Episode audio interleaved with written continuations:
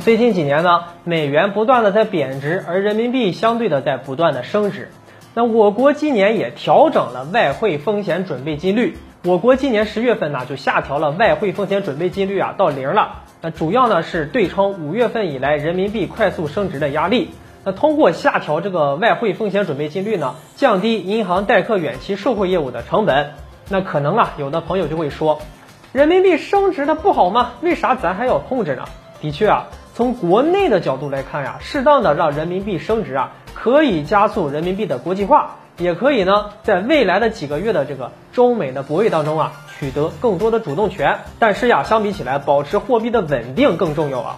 从国际角度来看啊，成功的经济体它必须保持币值的稳定。那这不仅包括国内物价水平的稳定，也包括汇率的基本稳定。呃，这些理论上的东西啊，那我们啊就不过多的去探讨了。今天啊，咱们主要来看看美元和人民币的购买力的这个对比。那么大家都知道啊，最近美元兑换人民币的汇率呢，大概是在六点六左右，也就是说一美元差不多可以换到六块六人民币。那如果把美元换成人民币，在我国进行消费的话，那么一百美元的购买力就相当于人民币购买力的六点六倍左右。而且呢，这种购买力是真实的，因为啊，美元随时可以换成人民币啊。那我们抛开汇率不谈呢，单纯的就看一百美元和一百元人民币在各自的国家这个购买力到底相差多少呢？那接下来啊，就开始我们这个话题。按照美元在美国国内的购买力和人民币在中国国内的购买力来计算的话，那么二者的购买力差距啊就没有太大了。我们从不同的方面和不同的产品来比较一下。第一项呢是汽车。在美国，一辆宝马三系的价格也就是三四万美元，很多美国人他一年的收入啊在五万美元左右，完全买得起一辆宝马三系轿车呀。而在我国，一辆宝马三系最便宜的也要二十五万左右啊。很多的劳动者呢，他三年的收入啊能够买得起宝马三系轿车。那么有了汽车就得加汽油啊，那咱们啊再来对比一下第二项这个汽油价格。以二零一九年三月的数据来看呀，美国的汽油平均价格呢是零点七五美元每公升，而我国大陆地区的平均汽油价格呢是七点二元每公升。在这里啊，人民币和美元的购买率就相差太大了。再来看第三项，苹果手机，那苹果十一手机在美国的售价是六百九十九美元，而在中国则是五千四百九十九元呢。那咱们扣除百分之十的关税后呀，实际进口价大概是四千九百五十元。从苹果手机的这个售价角度来看，美元购买率啊仍然相当于人民币的七倍左右。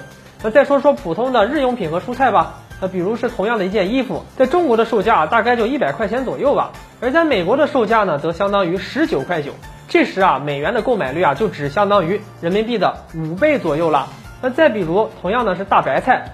在美国售价大概是三美元左右，而每磅就相当于三点三美元左右呀。而目前我国大部分地区的白菜呢，也差不多是三块钱左右。哎，那么从蔬菜的角度来看呀，这个美元跟人民币的购买力啊，也就差不多了。再比如说这个理发，那目前呀，在美国去剪一次头发，大概是在二十美元到五十美元之间，而我国的理发差不多也是在二十人民币到五十人民币之间。所以呀，从一些日常生活服务的角度去看呢，美元跟人民币的购买力啊，其实是相差不大的。可能人民币唯一超过美元购买力的项目呢，就是教育了。目前美国一般的私立大学学费呀，要两万五到三万五美元一年呢。一般普通公立大学学费约为一万一到两万一美元一年，而对应的我国私立大学啊，一年的学费也差不多一万到一万五。而公立大学每年的学费啊，大概则在四千到六千块钱。那可以看出来啊。美国上大学的费用要比我国高很多呀。那如果按照教育的购买力来看，美元的购买力只相当于人民币的一半。所以啊，我们看到很多的美国人啊都是贷款上大学的，在他们毕业之后呢，还需要马上去工作去偿还这些贷款。那么通过以上的这些对比呢，我们可以明显的看出来啊。有些方面美元购买力呢是高于人民币的，而有一些方面呢，这个两者则是一样的。少数方面啊，人民币的购买力啊甚至超过了美元。所以呀，按照实际的购买力来计算，二者购买力的差距啊肯定不会是达到六点六倍的。在网上呀，也有人从中美的这个 GDP 评价数据出发，推测就得出这个实际上啊美元的购买力呢只相当于人民币的三点五倍左右。那么好了，本期的节目啊就和大家聊到这里，欢迎留言评论，下期节目再见。